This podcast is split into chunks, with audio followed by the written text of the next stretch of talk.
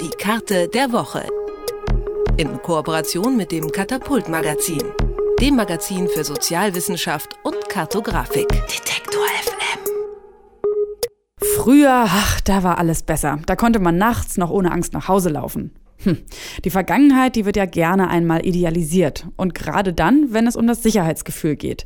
Dabei ist eigentlich genau das Gegenteil der Fall. Früher musste man nämlich nicht weniger, sondern eigentlich mehr Angst haben auf dem Nachhauseweg. Denn statistisch gesehen haben Gewaltverbrechen auf offener Straße in den letzten Jahren abgenommen. Durch was aber fühlen sich die Deutschen aktuell gefährdet? Darüber spreche ich jetzt mit Tim Ehlers vom Katapult-Magazin für Kartografie. Hallo Tim. Hallo Sarah. Erich Kästner hat ja mal gesagt, das Leben ist immer lebensgefährlich. Was sind denn nun die größten Ängste der Deutschen? Ja, also wir haben, ähm, wie gesagt, diesmal eine Karte, also eine Deutschlandkarte, in der wir eine Studie vorstellen. Und zwar ist das äh, die größten Ängste der Deutschen. Und zwar wird die von der R&V-Versicherung seit 1992 äh, jedes Jahr abgefragt. Ähm, und da sieht man auf der Deutschlandkarte, welches die größten Ängste der jeweiligen oder in den jeweiligen Bundesländern sind. Und das ist ziemlich einheitlich die Angst vor dem Terrorismus.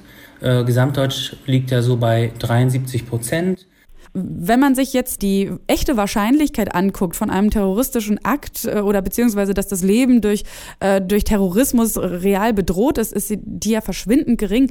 Kann man jetzt auch sagen, wenn man sich das im, gerade im Verlauf der, der Zeit anguckt, dass die Ängste eigentlich immer irrationaler geworden sind?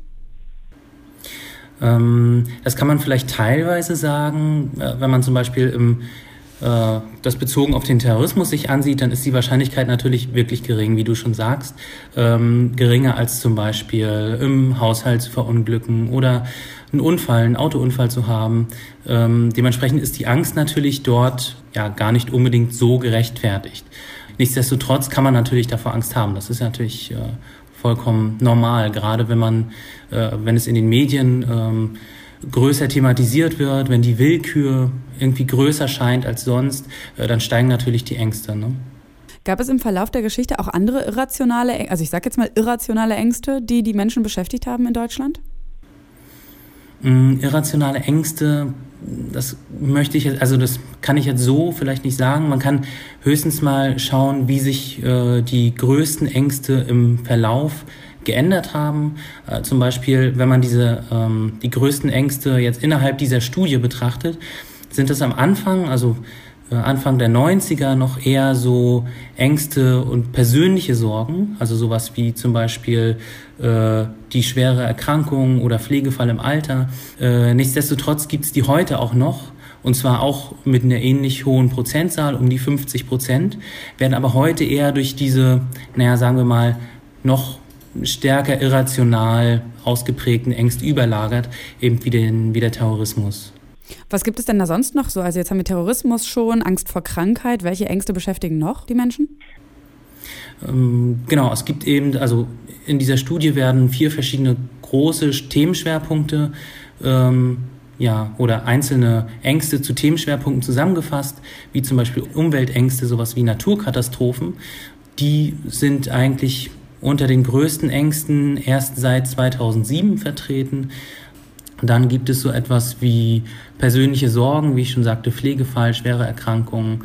Dann gibt es externe Bedrohungen, da werden eben Terrorismus und politischer Extremismus drunter zusammengefasst, aber eben auch sowas wie wirtschaftliche Themen, also alles um EU und Euro. Ähm, das sind so die Ängste, die praktisch die Deutschen bewegen.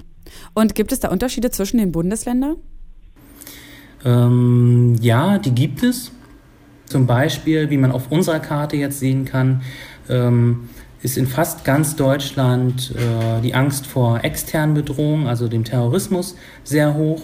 In Brandenburg und in äh, Hessen sind das allerdings ähm, äh, aus dem wirtschaftlichen oder politischen Bereich.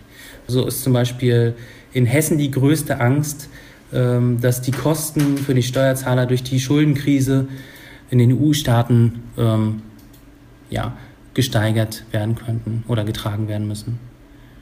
Über die Ängste der Deutschen haben wir gesprochen oder habe ich gesprochen mit Tim Ehlers vom Katapult Magazin und ich danke dir recht herzlich für das Gespräch, Tim.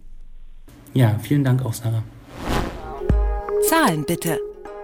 In Kooperation mit dem Katapult Magazin. dem Magazin für Sozialwissenschaft und Kartografik.